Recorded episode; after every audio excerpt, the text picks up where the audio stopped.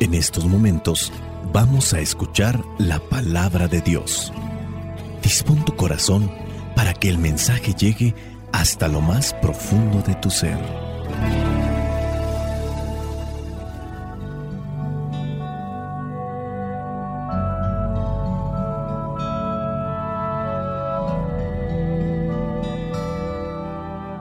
El Evangelio que la iglesia nos presenta para el día de hoy corresponde a Mateo capítulo 25, versículos del 14 al 30. Dice así, sucederá también con el reino de los cielos como con un hombre que, estando a punto de irse a otro país, llamó a sus empleados y les encargó que le cuidaran su dinero. A uno de ellos le entregó cinco mil monedas, a otro dos mil y a otro mil, a cada uno según su capacidad. Entonces se fue de viaje. El empleado que recibió las cinco mil monedas hizo negocio con el dinero y ganó otras cinco mil monedas.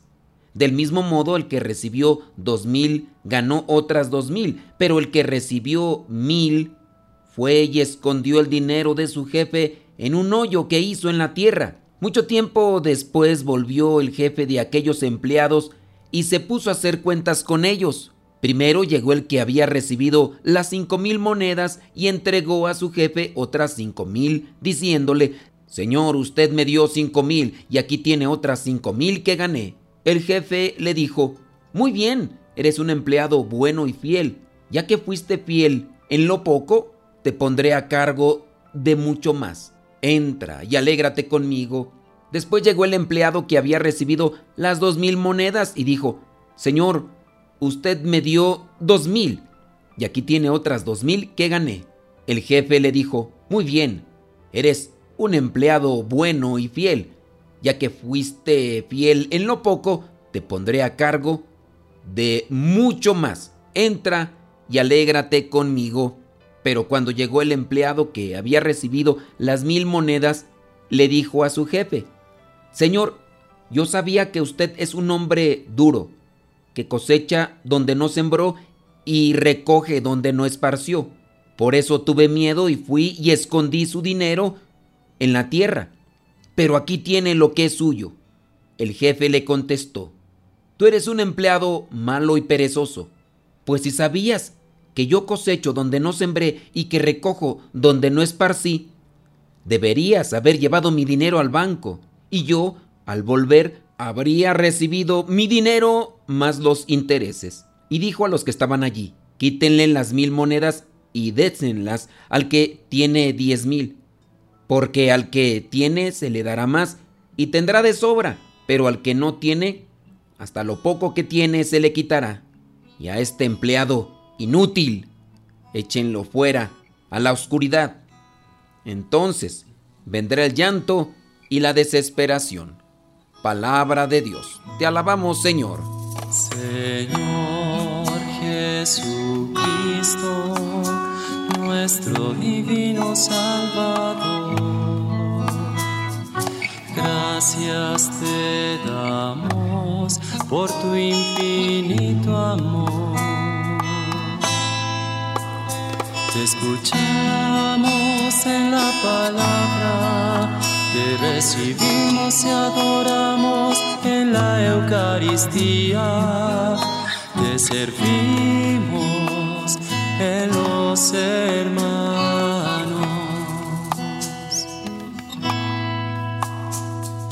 Que seamos misioneros como lo quieres tú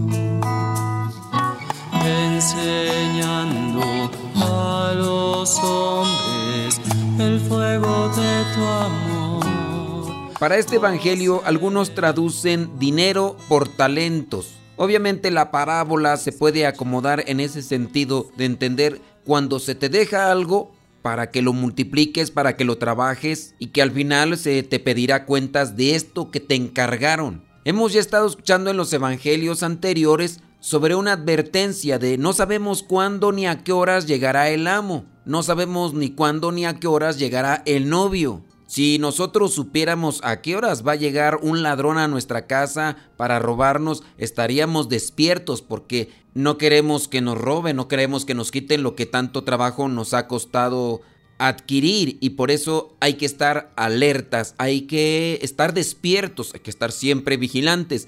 Y la parábola también esta de los talentos o del dinero nos invita a eso. Hay que estar despiertos, no podemos estar dormidos. Y si se nos ha dado algo es para que lo trabajemos, no nos lo dio para guardarlo o dejarlo ahí solamente, como a veces suele suceder. Los talentos son para ponerlos al servicio. Somos muy buenos para mirar los defectos. Somos muy malos para encontrar los talentos.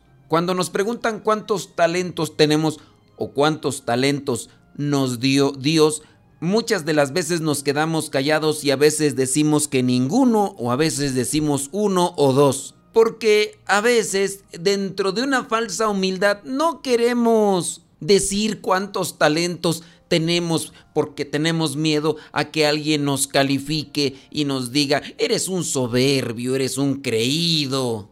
Si bien no hay que andar diciendo los talentos que tenemos nada más para presumir, si hay que ponerlos a trabajar, si hay que ponerlos al servicio de los demás. No importa que el envidioso venga y te diga que eres un presumido porque haces esto, porque haces lo otro. El envidioso muchas veces no quiere lo que tú tienes, envidia que tú seas feliz con lo que tienes. El envidioso no le gusta que tú te sientas realizado, pleno, el envidioso no quiere para sí el talento que tú tienes, lo que quiere verte es arruinado.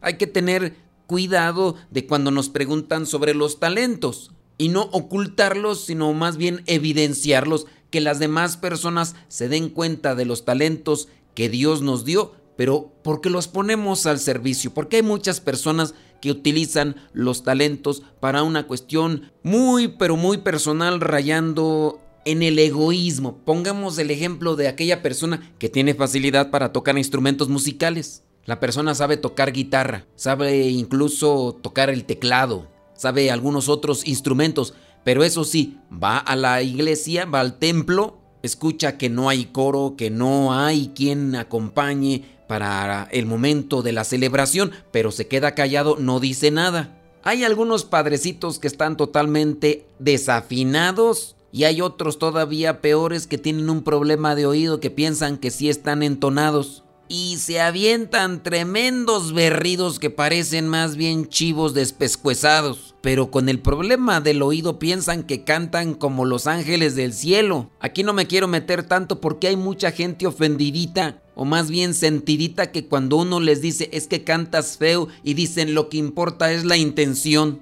y a esa gente sentidita y acomplejada no les puedes decir que cantan feo porque interpretan o suponen que te estás burlando de ellos. Pero hay que reconocer. Yo ahí es donde veo que hay personas que tienen talentos, pero esos talentos no los ponen al servicio a menos de que les des algún bien material o económico.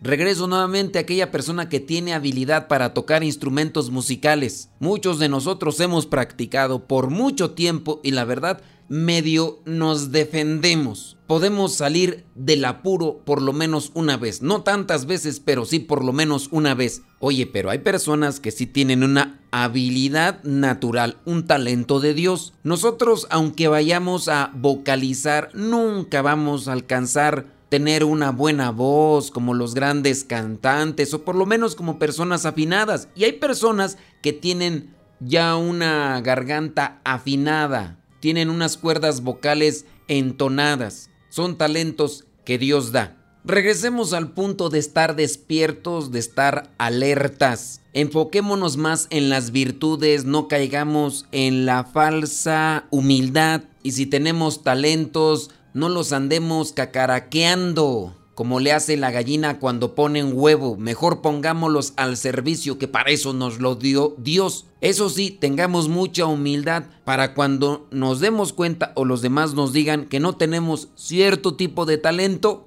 no aferrarnos ni encapricharnos a quererlo ejecutar o ponerlo al servicio cuando hay otras personas que lo pueden hacer mejor. Cuando notemos que otra persona tiene un talento, hay que admirarlo. Y por qué no, también hay que alabarlo. Qué bonito cantas, qué bonito pintas. Eres muy buen carpintero, eres muy buen soldador, eres muy buen herrero, eres muy buen plomero, eres muy buen chofer, eres un buen cocinero. También en el caso de las mujeres, alabarles por las virtudes o los talentos que tienen para realizar cierto tipo de cosas. Hagamos un esfuerzo por no caer en el complejo y admiremos los talentos que tenemos nosotros y tienen los demás. Hay personas que, por ejemplo, tienen el talento de hablar en público y, son muy buenos. ¿eh? Y te das tu cuenta porque cuando se trata de chisme, no hombre, no hay quien los detenga. Ahora, si eso lo utilizaran o lo utilizáramos para hablar de Dios, para hablar de cosas buenas, otro gallo cantaría. Hay personas que tienen la habilidad para escribir y escribir cosas que atraigan. No todas las personas que escriben te conectan. Hay personas que pueden estar escribiendo y a dos, tres renglones ya te aburren.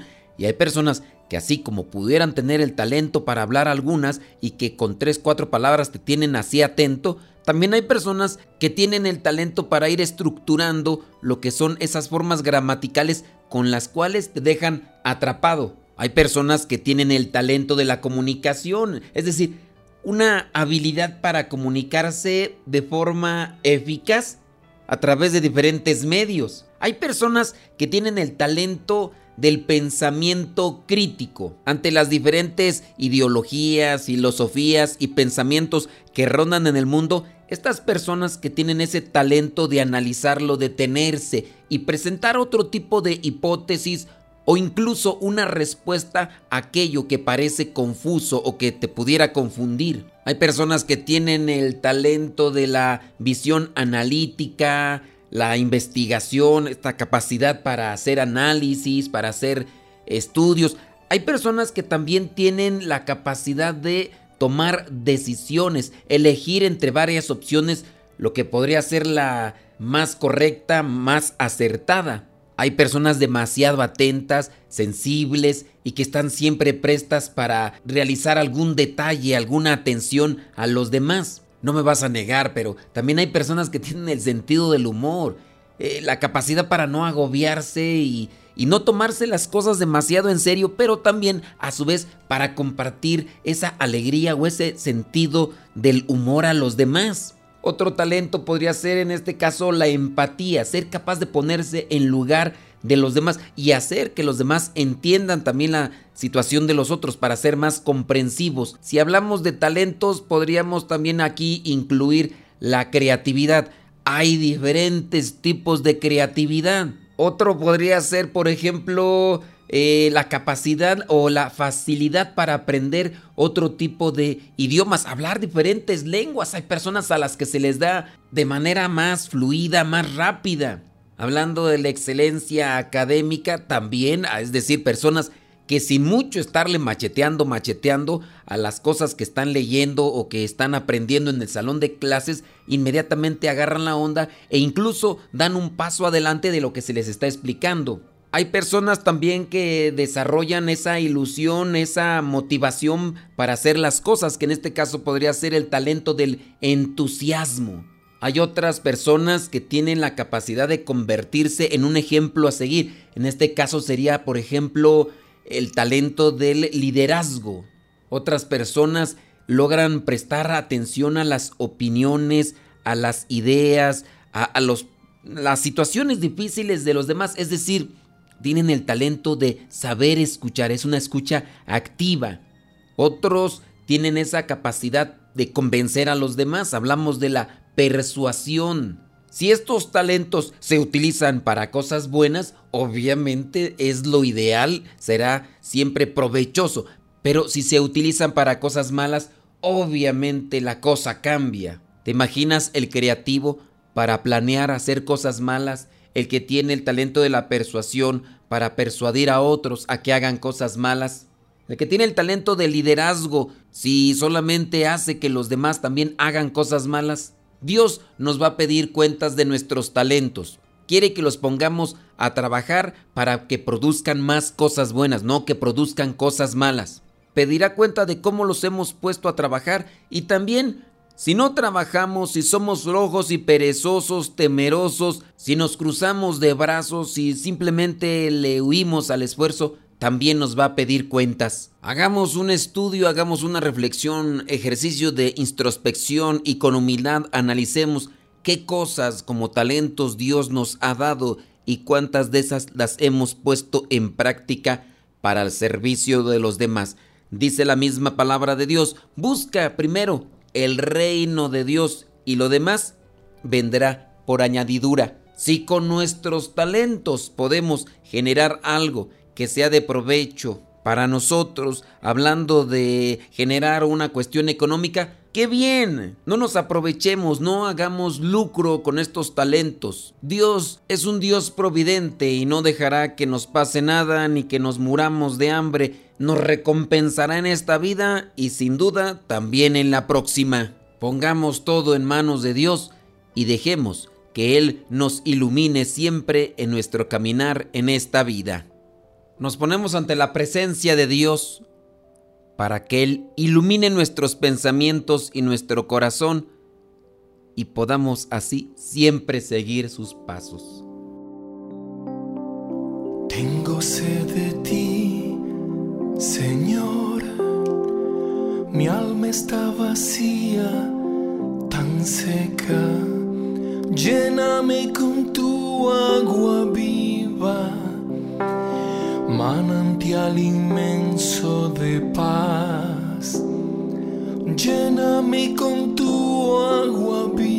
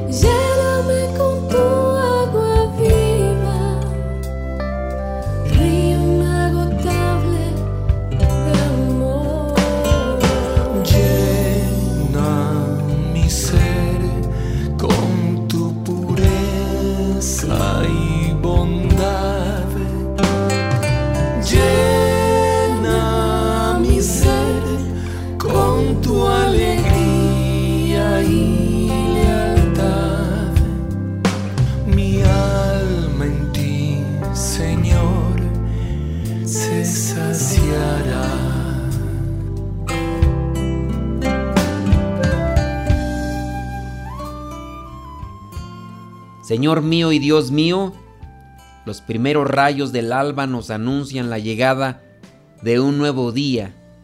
Y en esta mañana yo me acerco hasta ti para darte gracias por permitirme abrir mis ojos y poder seguir disfrutando del bello regalo de la vida.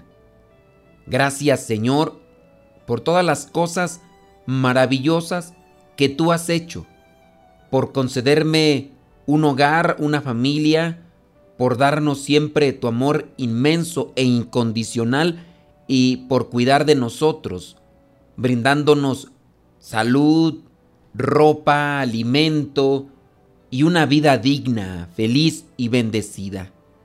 Amado Dios, en esta mañana acudo hasta ti para pedirte que tomes mi mano, me cubras con tu presencia y me prepares para poder hacer de este nuevo día un tiempo de conquistas, prosperidad y bienestar. Por favor, mira mi vida, la vida de mi familia, nuestros propósitos e ilusiones. Acompáñanos en el trabajo, en el estudio y en cada una de nuestras actividades y permite que nuestros actos sean productivos y agradables para ti. Por favor, aparta de nosotros al enemigo malvado, al peligro que acecha y a todos aquellos que pretenden alejarnos de ti con malos consejos y actuaciones que van en contra de tu palabra. Te pido también por todas las personas que inician este día con alguna necesidad o problema, especialmente por mis familiares y seres queridos. Te suplico que una abundante lluvia de milagros y bendiciones caiga sobre el mundo y que en este día todos puedan vivir en paz y la esperanza de ser hijos de Dios. Te pido por aquellos que están sufriendo por la pérdida de un ser querido, por aquellos que sufren por estas enfermedades que nos agobian constantemente. Amado Dios, gracias por escuchar mi oración. En este día solo quiero pedirte que guíes mis pasos y cuides a todas las personas que amo. Permite que tu presencia sea constante en nuestras vidas y que tu mano esté abriendo caminos y colmando nuestra senda de bendiciones. Espíritu Santo, fuente de luz, ilumínanos. Espíritu Santo, fuente de luz, llénanos de tu amor. La bendición de Dios Todopoderoso, Padre, Hijo y Espíritu Santo, descienda sobre cada uno de ustedes y les acompañe siempre. Soy el Padre Modesto Lule de los misioneros servidores de la palabra. Vayamos a vivir el Evangelio. Lámpara es tu palabra para mis pasos, luz en mi sendero. Lámpara es tu palabra para mis pasos, luz en mi sendero. Luz, tu palabra es la luz